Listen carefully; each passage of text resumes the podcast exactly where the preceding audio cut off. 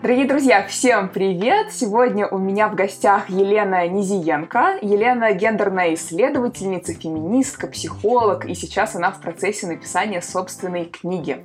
Я хотела бы обсудить с Еленой тему, которая меня лично очень давно вообще волнует как человека творческого и как э, блогера, который постоянно наблюдает среди своих подписчиков, среди своих студентов ситуации, когда а, именно внутреннее вот наше состояние мешает нам двигаться вперед. И я думала, как это состояние вообще можно охарактеризовать, и э, у меня на уме вот такое слово «стыд». И, Лен, во-первых, привет. Привет, Аня. Привет, спасибо, что присоединилась обсудить вот такую сложную, на самом деле, мне кажется, тему.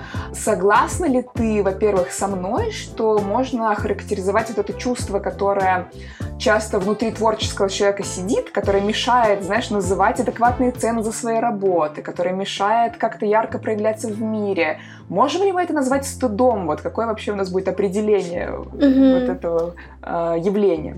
Мне кажется, что стыд — это такая гидра о многих головах, поэтому мы можем смело назвать им очень многие штуки, в том числе вот этот, ну, синдром самозванца, например, можно назвать его еще. Это же тоже про стыд. Так что да, вполне, мне кажется, отличное слово и много чего описывает. Углубимся чуть-чуть, может быть, в определение, вот что это для тебя, вот что это такое вообще, этот там синдром самозванца или стыд? Мне вообще очень нравится слово стыд, и это одна из причин, почему я и свой блог в Дзене назвала так, потому что он, вот что называется, из области психоаналитики, он сразу в каждом человеке поднимает такие бездны, когда мы говорим о собственном стыде или когда мы, наоборот, хотим застыдить другого человека. Ну, понятно, что стыд — это эмоция, там, как в разных психологических школах объявляют, что стыд — это негативная эмоция, которая может быть и конструктивной, но в целом направлена на то, чтобы каким-то образом мы существовали в обществе. То есть от других каких-то эмоций стыд отличается еще и тем, что он вот в социуме особенно ярко и явно проявляется. И процессе социализации, ну, то есть почему там у маленьких детей, например, нет стыда, когда они бегают голенькими по пляжу, и почему там лет в семь начинается вот эта история «давайте мы наденем что-нибудь сверху. Как раз потому, что в процессе социализации в том или ином обществе у нас вот конструируется такая ситуация стыдно, не стыдно, нормально, ненормально, морально, не морально. А дальше уже вот, ну, почему я называла стыд гидрой, как мне кажется, подключаются такие нехорошие, неполезные, неконструктивные вещи, которые в дальнейшем влияют и на нашу профессионализацию, и на нашу способность быть открытым, честным с собой и с миром, и на наше вот это вот желание выстроить свои личные границы, просто чтобы защитить себя, в том числе от чувства стыда. Но парадокс в том, что чем больше границ мы выстраиваем, получается, тем а, больше это самое чувство стыда набирает обороты внутри нас. Слушай, мне прям очень понравилось такое образное описание. Я прям представила эту гидру, да, которая перед тобой так э, стоит угу. и мешает тебе, знаешь, пройти туда, и туда, везде вот эти головы, знаешь, из каждого такого э,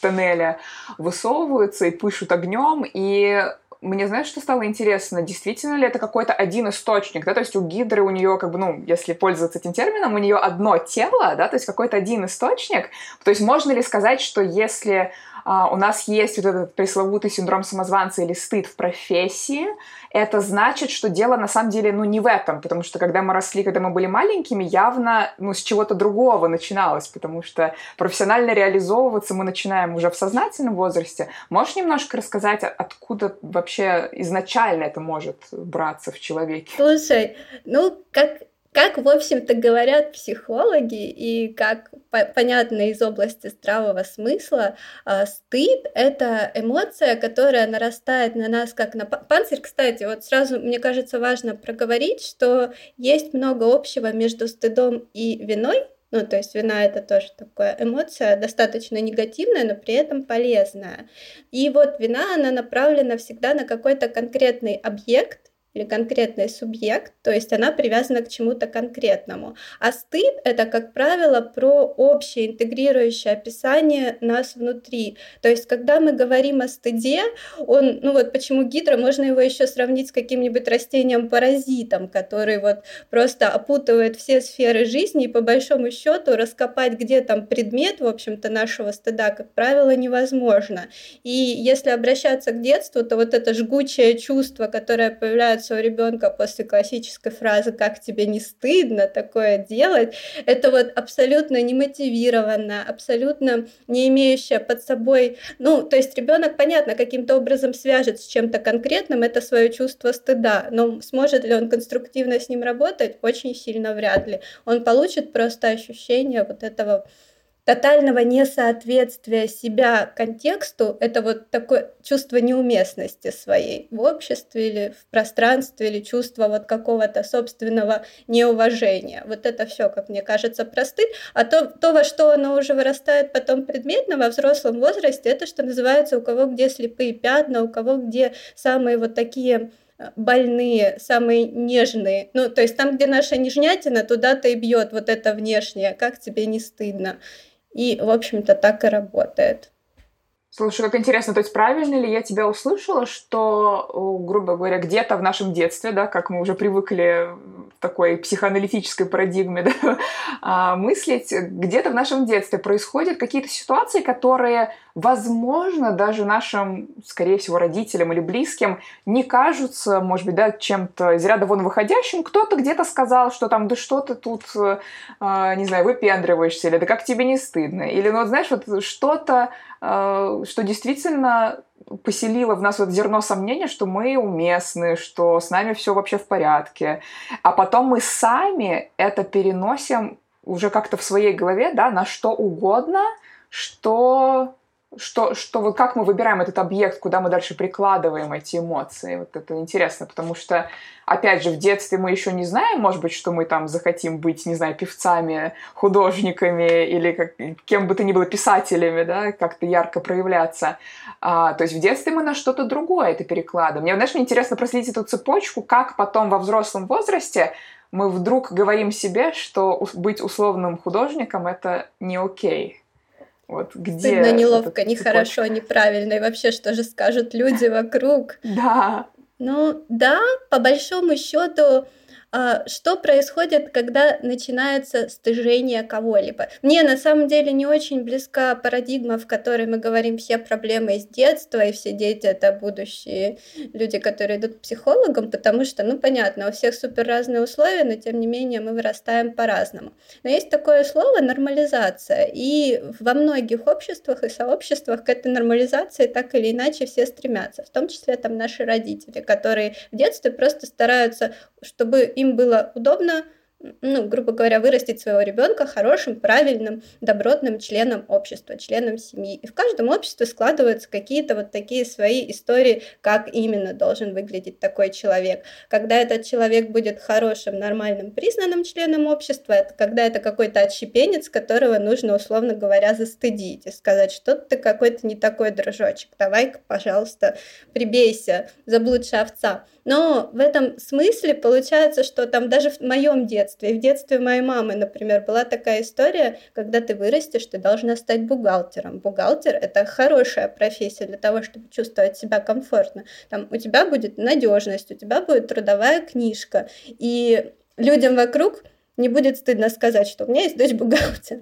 Ну, то есть в этом смысле, когда мы отклоняемся от какой-то общественной нормы, если в данном случае это просто ну, какая-то заурядная работа по найму, скажем так, и мы выходим на какие-нибудь вольные хлеба, вот и получается что-то не такое, что-то другое, возможно, что-то опасное. И для людей, у которых ценности и цели находятся в зоне, вот, ну, условно говоря, трудовой книжки, и какой-нибудь стабильной работы, это может вызывать вот такой протест. А протест, который направлен на близких людей, например, на своих детей, в свою очередь у детей может вызывать стыд, потому что я плохой, я не соответствую запросу своих близких, я там, ну, грубо говоря, это даже может быть не, не отрефлексированная мысль о том, что ты какая-то не такая, когда ты делаешь что-то не подходящее обществу, условно говоря. Нашему обществу, блин, очень много что не подходит часто как кажется. Да, слушай, вот это как раз меня наводит меня на мысль о том, что чтобы вообще там, задуматься, а что, собственно, происходит вообще с нашими родителями, с обществом. А, мне, знаешь, раньше казалось, что а, я, скажем, в блоге, да, тоже в своем встречаю там ребят, которые очень молодые, да, даже там по 18 лет, там только что школу закончили. И я, получается, уже там предыдущее поколение 30-летних, и мне казалось, что вот эти совсем молодые ребята, но у них-то, наверное, уже не должно быть этих ощущений. Наверное, их родители уже как-то по-другому мыслят. А выясняется, что часто нет. Это до сих пор все осталось, что там найди себе нормальную работу, да что э, чем ты там занимаешься. Ну ладно, рисуй там или пой для себя, но работа-то нужна какая-то нормальная. Вот это вообще понятие нормы, да? А как ты думаешь, почему вообще часто нашим близким людям, ну особенно старшему поколению, вообще так сложно поддерживать? Почему вот чтобы чаще всего ты ну, во многих семьях, насколько я вижу, может быть, ты со мной не согласишься дай знать, а что бы ты ни сказал, не знаю, начинай свой бизнес, или решила писать картины, или вот что угодно такое, а, это чаще всего какое-то опускание вниз и назад, а не поддержка. Почему так? Ох, ну, откровенно говоря, я не могу сказать, что ну, мне, мне знакома там, допустим, статистическая история, как это устроено в семьях, но, как мне кажется, любые штуки, которые не институциализированы, то есть если у родителей нет, скажем так, системы, в которой они бы учились адекватно давать обратную связь своим детям, если бы у них были какие-то сформулированные и понятные источники, как, например, сейчас есть медиа-нен для родителей, нет, это нормально, в котором они могут всякое прочитать и понять, вот как, как можно, как не нужно, и т.д. и т.п. взаимодействовать с детьми, то было бы проще. Но, блин, даже сейчас Нен появился не так много лет назад, и не сказать, что у него слишком много каких-то похожих проектов, похожих на него. Ну, то есть откуда брать информацию о том, как грамотно коммуницировать со своим ребенком. Понятно, что все родители хотят своим детям, условно говоря, добра. И, вероятно, вот это включение паттернов «найди работу побезопаснее, не иди в какое-то рискованное творческое поле» просто включает какие-то вот хтонические бездны из внутреннего, там, ну, условно, может быть, советского прошлого. Это я уже немножко гадаю на воде, но по большому счету, откуда мы берем вот эти опасения и страхи? Из того, что было с нами раньше раньше. Если, например, люди уже попали там в 90-е на потерю всех своих финансов, попробуй ты им сейчас объяснить, что инвестиции это круто, нормально, это не МММ, каждому нужно ими заниматься. Ну, то есть это вот такие вещи, которые как раз-таки нужно прорабатывать с психологом. И пока они не проработаны, мы все это выливаем в том числе в своих близких, в том числе в своих детей. И объясняем, что нет, ты не годен, и, возможно, не получится, и, скорее всего, не получится. В общем, вставляем дополнительные штыки, но ну, а чтобы как-то свою свою точку зрения, так сказать, усерьезнить, укрупнить, вот используем как раз эту историю со стыдом, потому что им очень удобно манипулировать. Да, слушай, мне кажется, последняя твоя фраза, она прям настолько в точку, это просто очень как бы просто и удобно, ну, по сути, да, потому что это очень знакомый механизм, это очень легко как-то быстро, знаешь, так выпалить, потому что, чтобы оказать какую-то адекватную в каком-то смысле, да, и поддержку, и просто поддержать какой-то нормальный разговор, нужно вообще вникнуть, как-то задуматься, подвергнуть сомнению свои какие-то старые установки, это прям целая такая внутренняя работа, намного более сложная, сложное, чем просто обесценить. Очень мощная работа, абсолютно верно, и обесценивание — это вот такая штука, которая автоматически даже в себе довольно часто чувствую ее вместе с пассивной агрессией, например, ну, то есть такие привычки, как мы реагируем на реальность. И опять же, это и к вопросу об умении давать ту же критику, потому что в руязычном пространстве, в том же Яндекс.Зен, например, очень забавно интерпретируют понятие да? критики. Ты сталкивалась с чем-то неприятным? Нет, ну в этом смысле любой блогер, я думаю, у которого появляется какая-никакая аудитория, сталкивается с тем, что люди спешат донести свое мнение и часто в крайне некорректных формах, и думая, что они дают критику, на самом деле они дают оценочное осуждение, все тоже стыжение, ну какие угодно вот эти вот прекрасные букеты из всего. Сто процентов.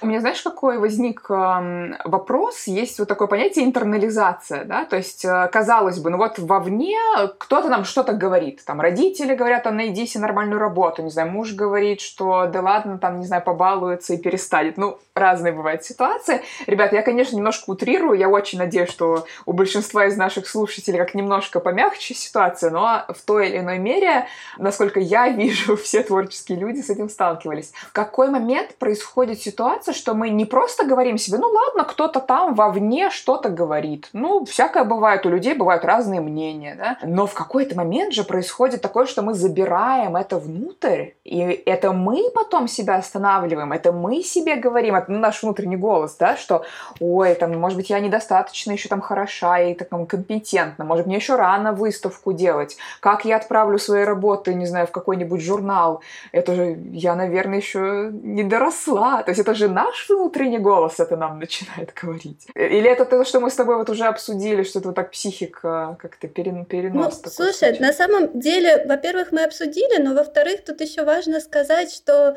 слабые, уязвимые места и слабые, уязвимые состояния нас находятся в точках роста. То есть для того, чтобы нам из себя прорастить что-то прекрасное, нам придется какое-то время побыть вот очень нежным росточком, которому там без воды, без света, без вот этой внешней поддержки, ну никак не вырасти в мощное дерево.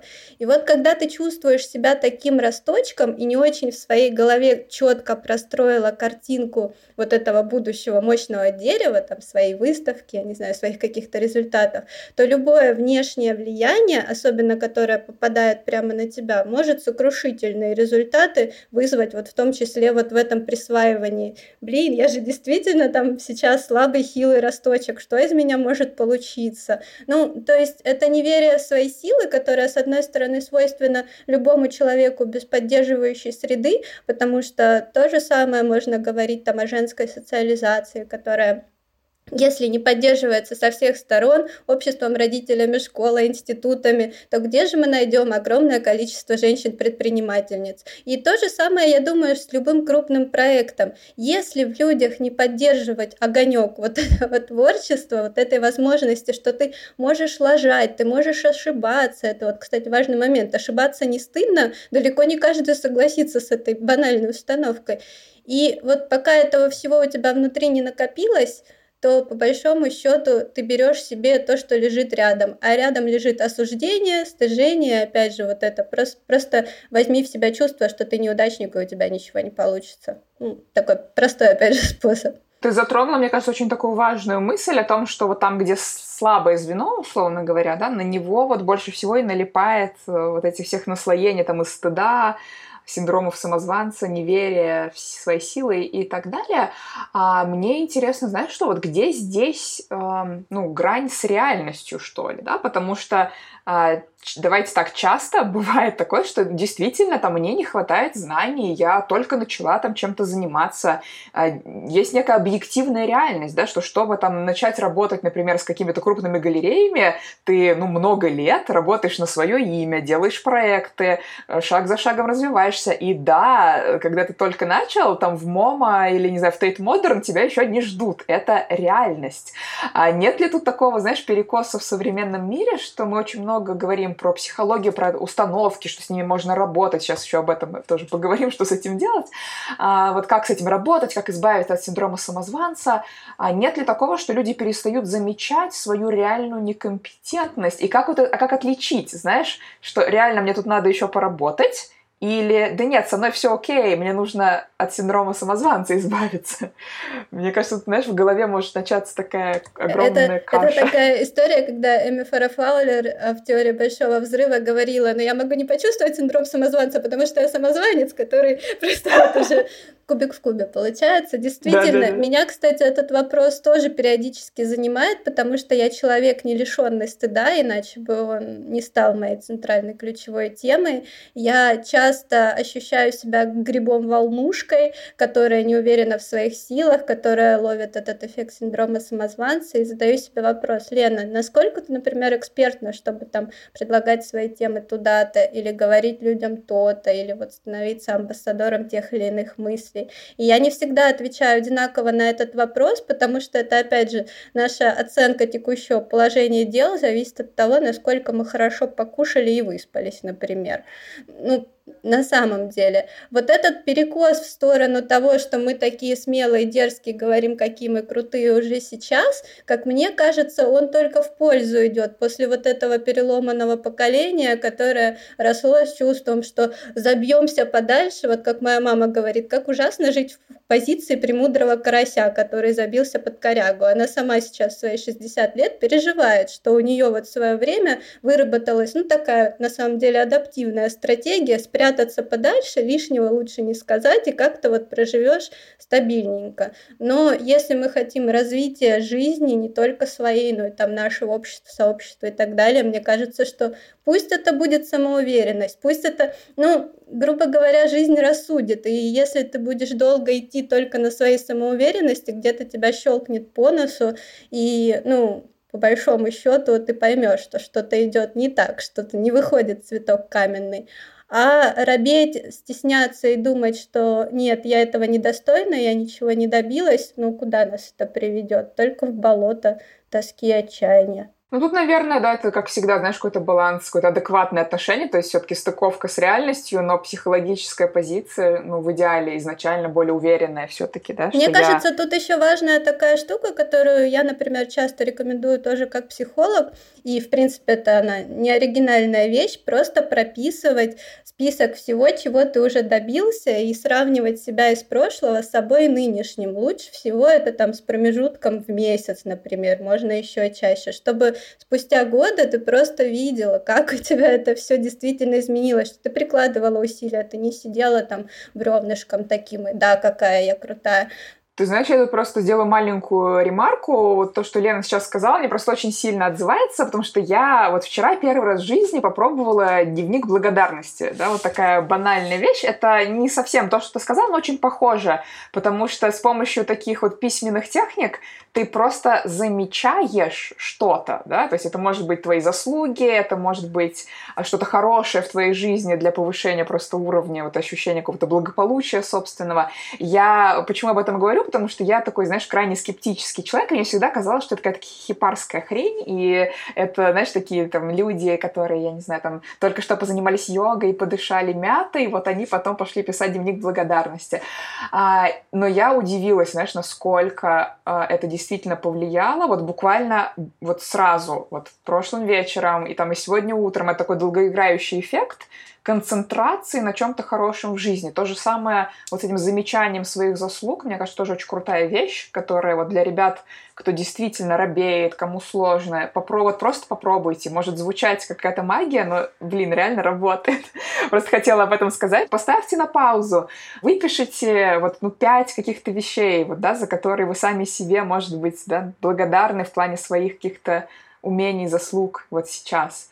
Мне кажется, хорошая такая техника. Это идеально, правда. На самом деле письменные практики, но ну, я вообще апологет письменных практик, и я планирую сейчас развиваться в сторону нарративной психотерапии, которая как раз и связана с тем, чтобы перепридумывать свои истории, в том числе на письме, для того, чтобы перестраивать в том числе какие-то вещи из прошлого. И да, это может быть звучит немного эзотерично, дневник благодарности, о боже, но ведь на самом деле это всего лишь о фокусировке и фиксации фиксации. Ну, то есть тех вещах, которые как раз связаны с нейропластичностью мозга, а это уже не в эзотерику, а в гольную биологию, физиологию. И, кстати, ты знаешь, я, я начала это делать только после того, как я послушала научный подкаст с э, реальными научными исследованиями про счастье, да, то есть до этого вот мне казалось, что это реально эзотерическая какая-то фигня, поэтому, ребят, есть научные данные, можете тоже изучить, мне кажется, это круто. Я еще хотела так немножко вскользь затронуть тему именно женщин, в том числе в искусстве, потому что ты как феминистка, да, тоже,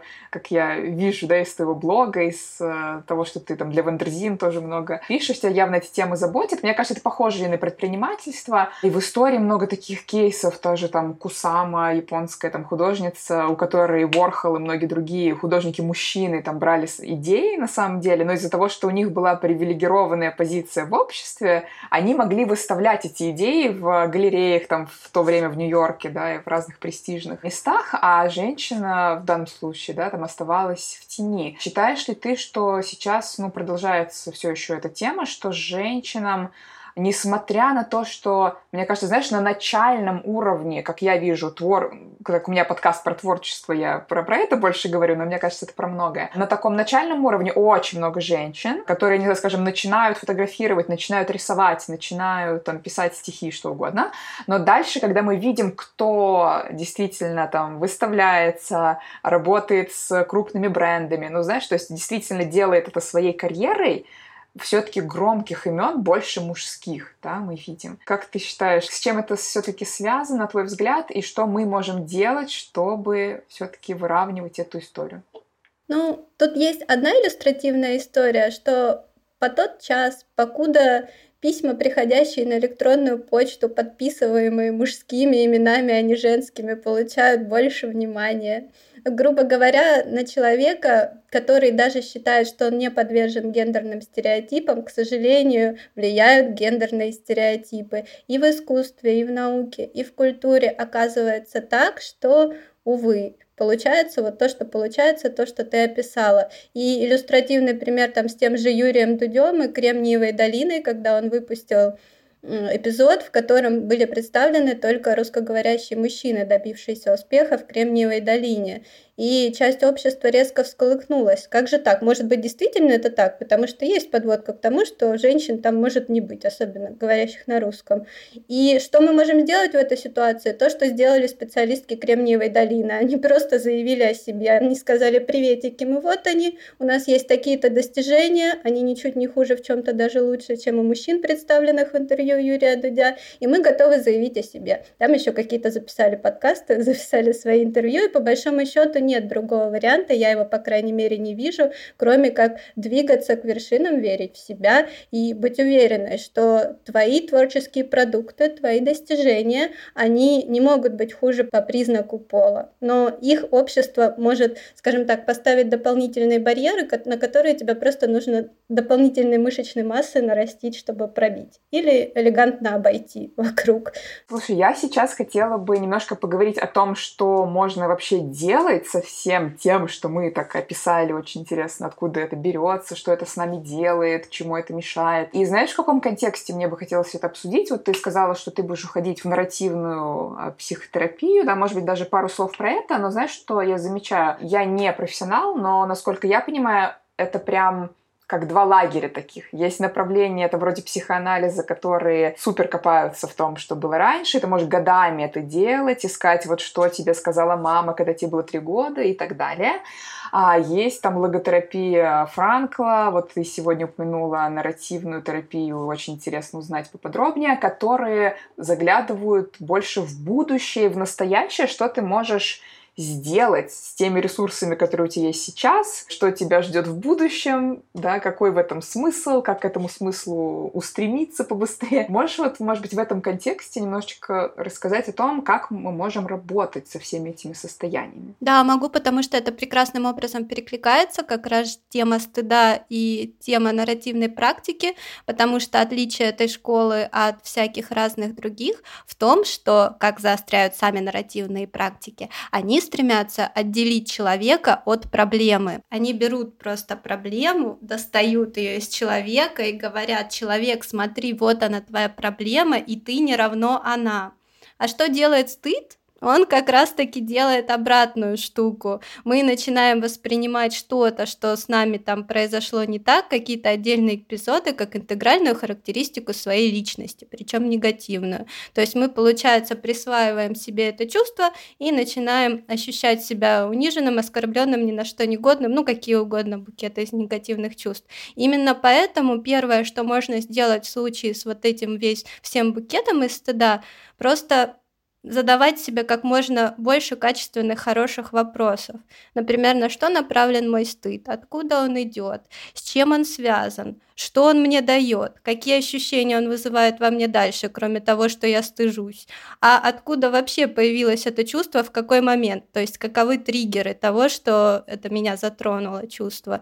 То есть нужно отнестись к стыду как к какому-то такому подопытному. Слушай, а можно я пару уточняющих вопросов задам? То есть когда ты говоришь а, посмотреть, откуда оно взялось, да, э, мы опять говорим про, там, условно, детство, или ты что-то другое имеешь в виду? Не, нет, нет, конечно. Ну, в, в этом смысле задача просто опознать какое-то всплывшее у тебя ощущение дискомфортное, неприятное. Вот и... здесь и сейчас, да? Да, ну, откуда оно взялось, здесь скорее вопрос, в каком контексте появилось вот это ощущение себя, как беспомощной мартышки, условно говоря. То есть, что сработало? Можно даже, есть такие упражнения, которые предлагают записывать вплоть до мелочей серии «Погода за окном», что на тебе надето, не передавлена ли у тебя там область вот живота, допустим. То есть есть какие-то штуки, они и на телесном уровне, и на физическом, и на психологическом могут такую жуть сотворить с нашим мозгом, что никакое детство, в общем-то, не сравнится, потому что действительно есть школы, которые предлагают обратить внимание, там, психоанализ очень классная штука тоже, и многим людям он может подойти, но в этом смысле любому человеку можно пробовать разные техники, и нарративная практика, чем она мне еще очень нравится, ею проще всего всего заниматься, даже если ты обыватель, если ты не психолог, если ты просто хочешь проработать для себя какие-то штуки внутри. И вот, ну, как минимум, позадавать себе вот эти вопросы про свое текущее состояние. То есть более детально его разложить. Слушай, а давай чуть-чуть дальше пойдем. Мне просто хочется слушателям дать, знаешь, вот какие-то, может быть, как немножко удочку такую для, для самопомощи, да, то есть после того, как ты немножко так проанализировала, что происходит, там, какой контекст, где я, действительно, там, условно, какая погода, не знаю, в доме за окном и так далее, что я могу дальше сделать с этой всей информацией, если я могу сама что-то вообще с этим угу. сделать.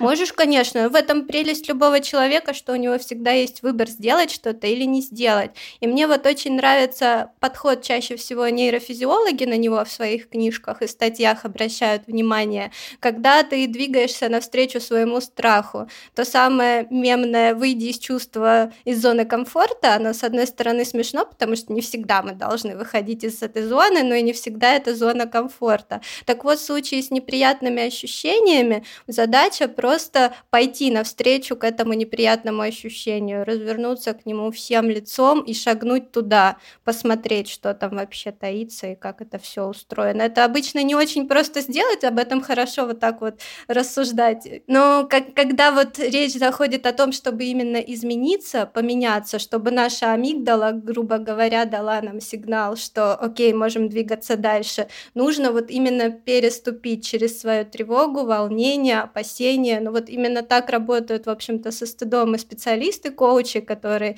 всяко разно натаскивают своих людей, которые к ним приходят на вот эти вот возможности преодолеть. Когда ты говоришь пойти навстречу, мы говорим о том, чтобы там делать несмотря на, да, то есть да, посмотреть э, в лицо страху, да, мне страшно, это вот поэтому, вот поэтому, или я там себя так-то чувствую, а, какой-то никчменный, не знаю, неопытный или еще какой-то, и да, это так, и несмотря на это, я сейчас возьму и напишу этот имейл, или сделаю звонок, или пойду куда-то, вот это мы имеем в виду. Да, это тоже. Ну, то есть сказать «я тебя вижу», «я тебя признаю» можно для особо любопытствующих прописать или продумать про себя возможные тотально ужасные варианты, что самое страшное случится, если я это сделаю.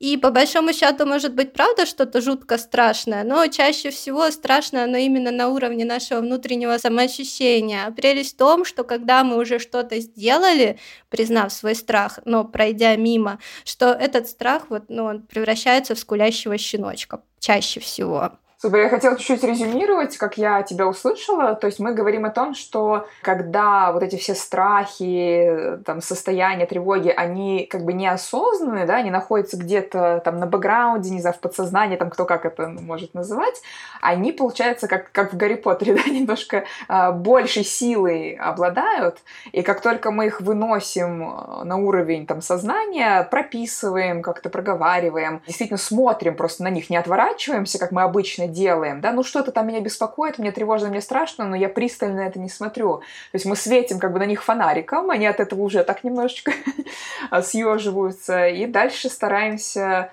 отделить это все от себя, да, то есть условно сказать, э, там, дорогой страх или там, дорогой самозванец, там, я тебя вижу, да, я тебя признаю, но теперь там посиди тут на стульчике рядышком, я потом с тобой поговорю обязательно, но сейчас мне нужно вот, по таким-то, таким-то причинам, тоже вот интересно от тебя услышать, важно ли а, еще дополнительно усилить, может быть, какой-то мотивации к, да, то есть, а зачем мне сейчас это делать? Но сейчас я вот займусь чем-то важным для себя, а ты пока тут посиди тихонечко.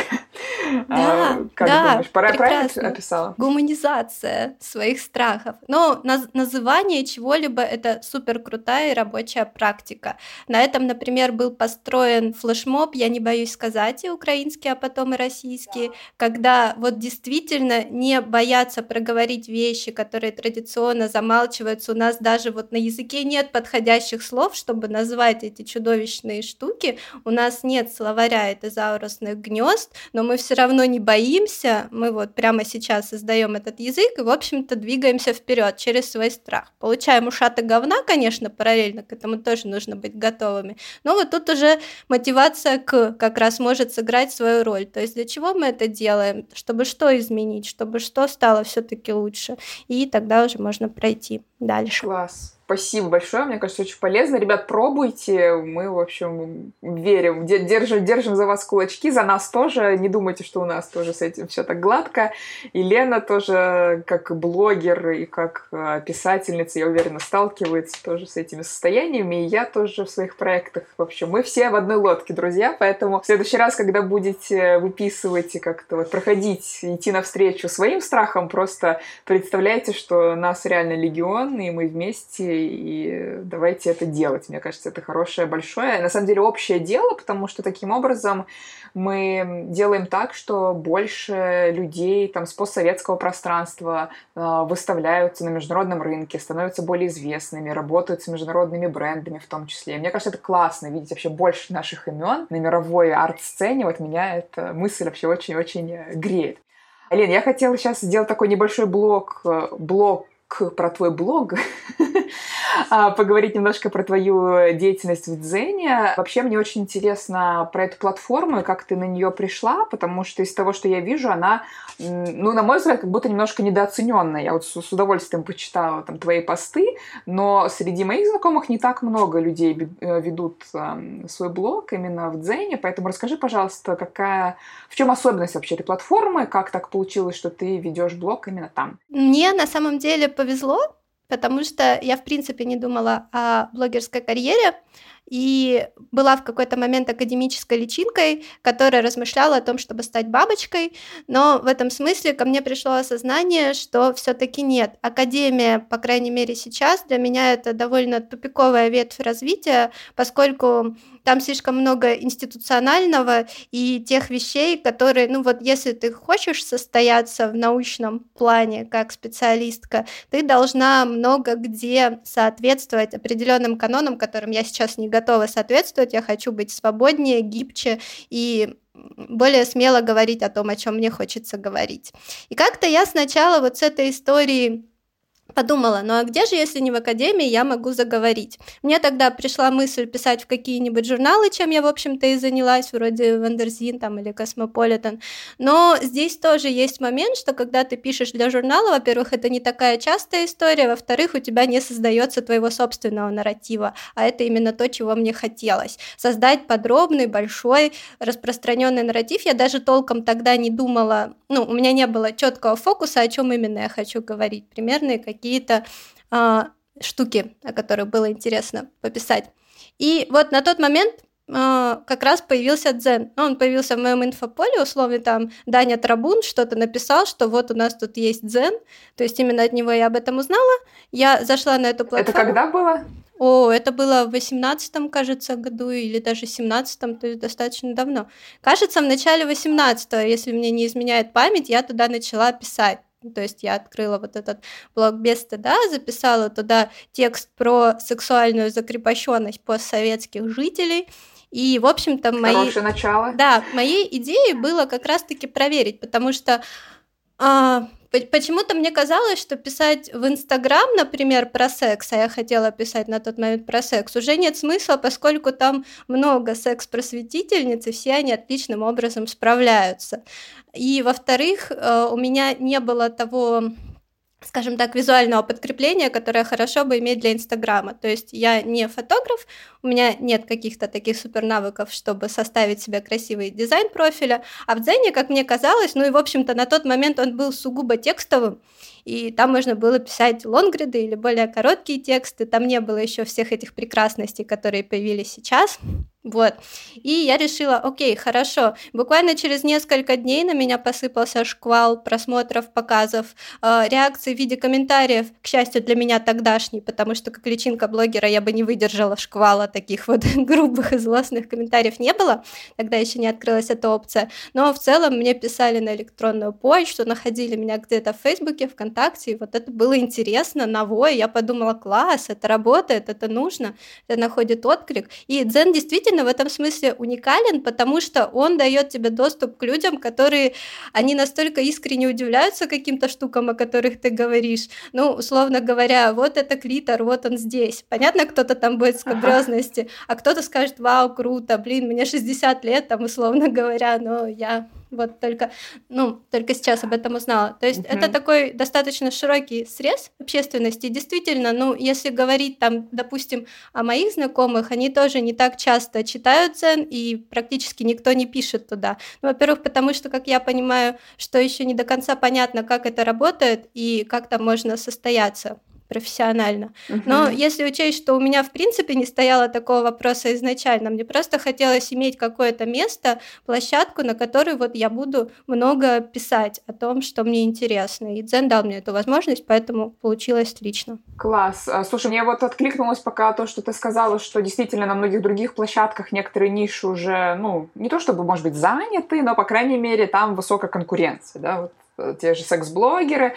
То есть э, я просто, знаешь, сейчас буду вычленять, для кого эта площадка, мне кажется, может подойти, да, то есть как минимум, если вы видите, что на других э, площадках уже высокая конкуренция в вашей нише, то можно попробовать э, Дзен, потому что там, правильно ли я поняла, что еще многие а, ниши более свободны, чем в том же Инстаграм. Безусловно, когда речь идет вот именно о своем личном блоге, канале, в который ты вкладываешься с душой, туда просто нужно заходить, очень хочется видеть этого побольше, потому что, во-первых, э, там еще прелесть в том, что ты получаешь охват несравнимый там с каким-нибудь Инстаграм или Телеграм, в котором ну, достаточно сложно раскрутиться, потому что в Дзене, по большому счету, э, любой пост, даже если он у тебя первый, может набрать достаточно большой охват и получить много читателей mm-hmm. сразу.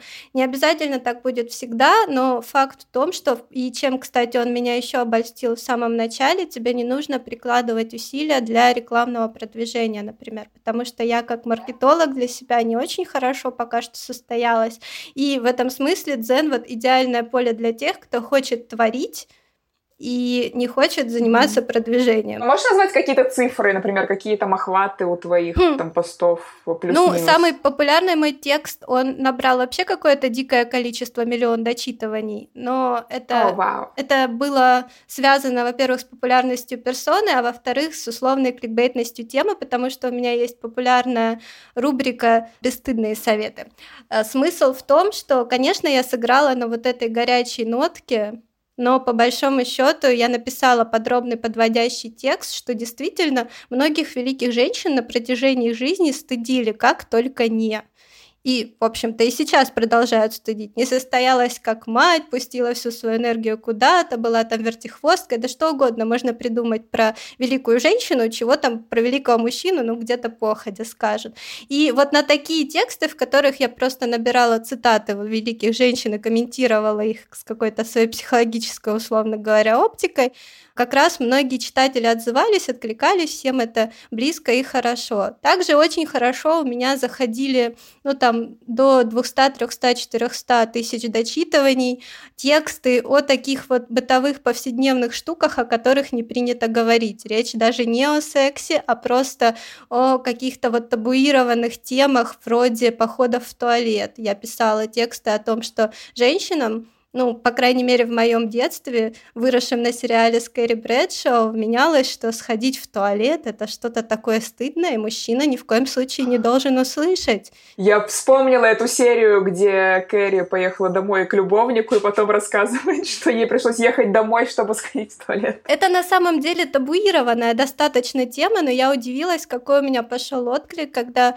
мои сверстницы рассказывали, что доходило вплоть до проблем с кишечником, когда они приезжали в гости к своему парню в молодости и вот чувствовали, что не получают, ну, то есть вот это действительно вплоть до психоэмоциональных проблем и прочих комплексов. Блин, ребят, ну, в общем, всем надо, во-первых, подписаться на Лену, мне кажется, я прям чувствую, что там действительно жутко много, действительно очень интересных тем, и классно, что ты так, знаешь, выкапываешь какие-то такие детали, в которые можно углубиться. Мне кажется, это круто.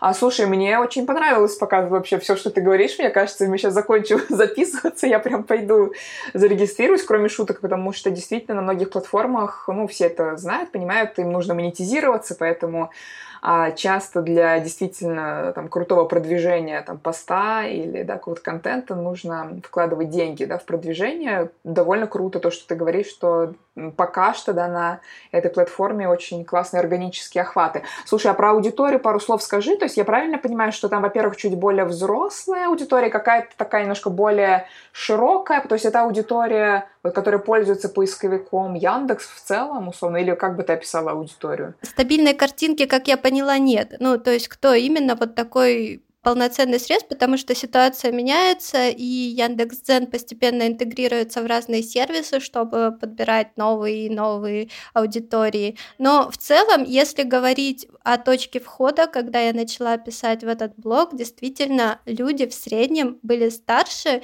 и особенность, ну, там был такой странный момент, когда не, некоторым людям лента Яндекс.Дзена, видимо, просто попадалась на глаза, они заходили, они не понимали смысл работы алгоритма, который подбирает тексты по вашим интересам, и чем больше вы их читаете, тем больше похожего алгоритма вам предлагает. И прямо под текстами они начинали возмущаться, мол, почему опять, почему я снова читаю про туалет, плевки на улице и вот это вот все, что? Нет.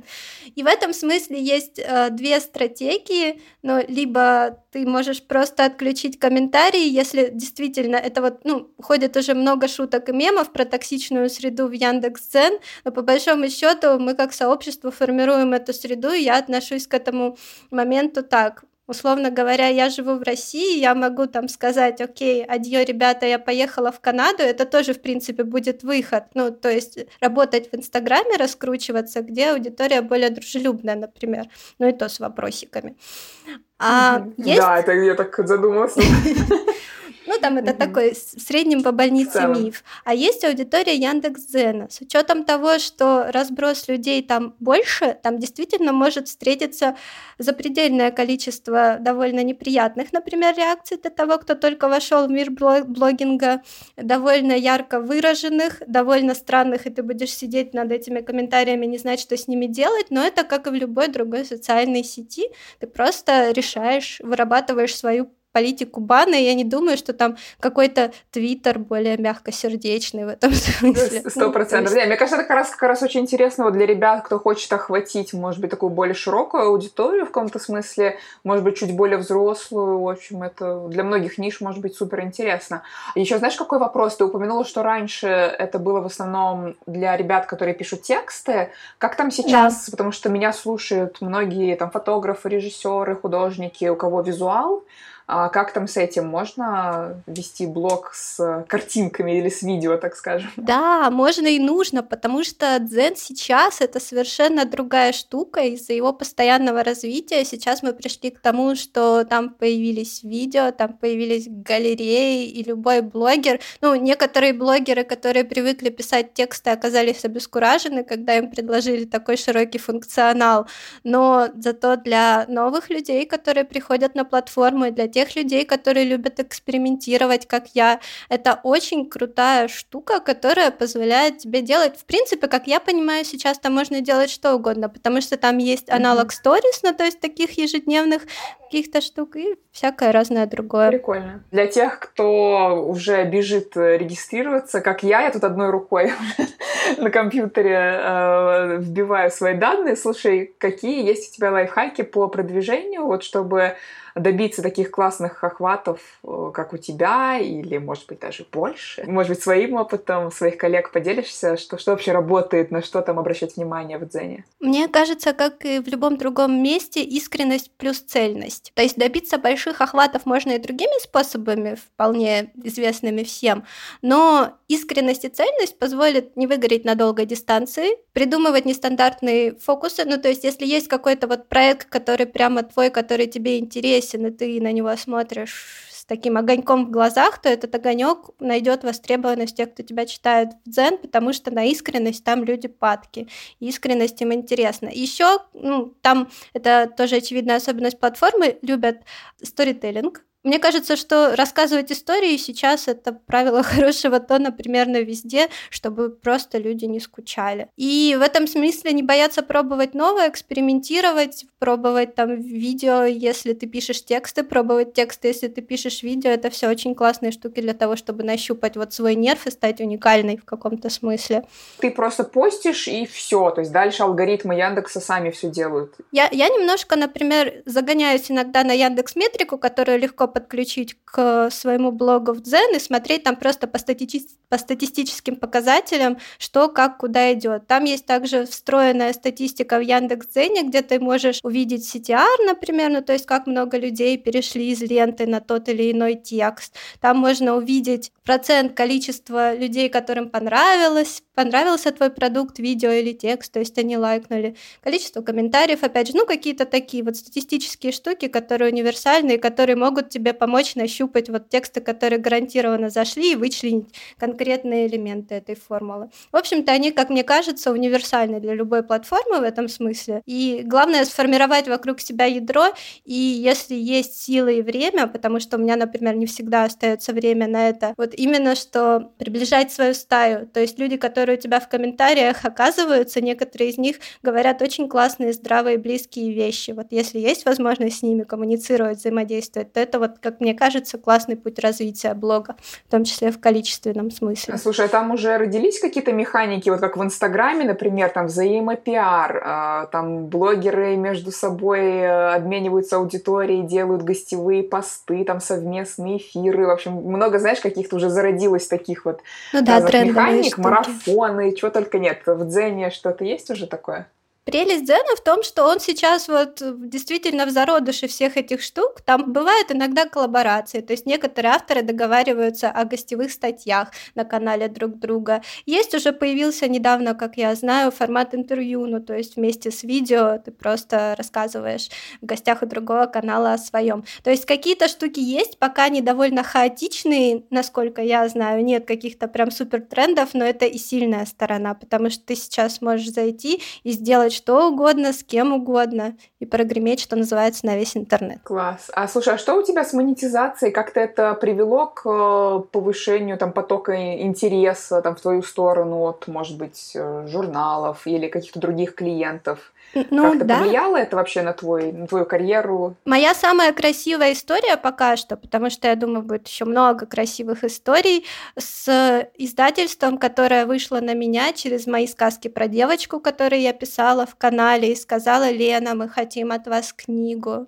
Вы же психолог, напишите нам книгу. И вот я сейчас как раз в такой стадии прогоревших дедлайнов рассчитываю сдать, но для меня это правда было реализацией вот этой классической сказки сказки из детства, когда ты что-то делаешь, тебя замечают и тебе предлагают. Понятно, что книга сейчас это не какой-то способ супер круто монетизироваться, скорее наоборот, затраченных. Это не про это, да. Да, это, да, абсолютно. Но это очень имиджевая классная история. Угу. Это приятно, это интересно, и в целом блог дал мне довольно много, потому что он мне позволяет находиться в моменте, осознавать, что конкретно мне интересно, куда я хочу идти. И если мы говорим, там, возвращаемся к разговору о письменных практиках, то в некотором смысле блог — это и вариант терапии. Понятно, что ты с оговорками открываешь себя аудитории, может быть, не все станет явным, но что это радикально может изменить твою структуру личности и освободить тебя от каких-то зажатостей, комплексов, страданий, сделать, может быть, полегче и попроще твое отношение к жизни, это факт, он может. Лен, спасибо тебе большое, получила вообще огромное удовольствие от нашего разговора. Я надеюсь, что для многих слушателей тоже будет много всего ценного, что они смогут применить, начиная от знаешь, самопомощи, там, синдром самозванца до блогинга на новой платформе. Надеюсь, что многие из этого эпизода что-то вынесут. Спасибо тебе большое. Да, спасибо. Спасибо большое за разговор. Было очень классно, интересно, продуктивно, и мне очень понравилось. Спасибо. Спасибо тебе большое. Большой удачи. Было, правда, очень интересно. Пока!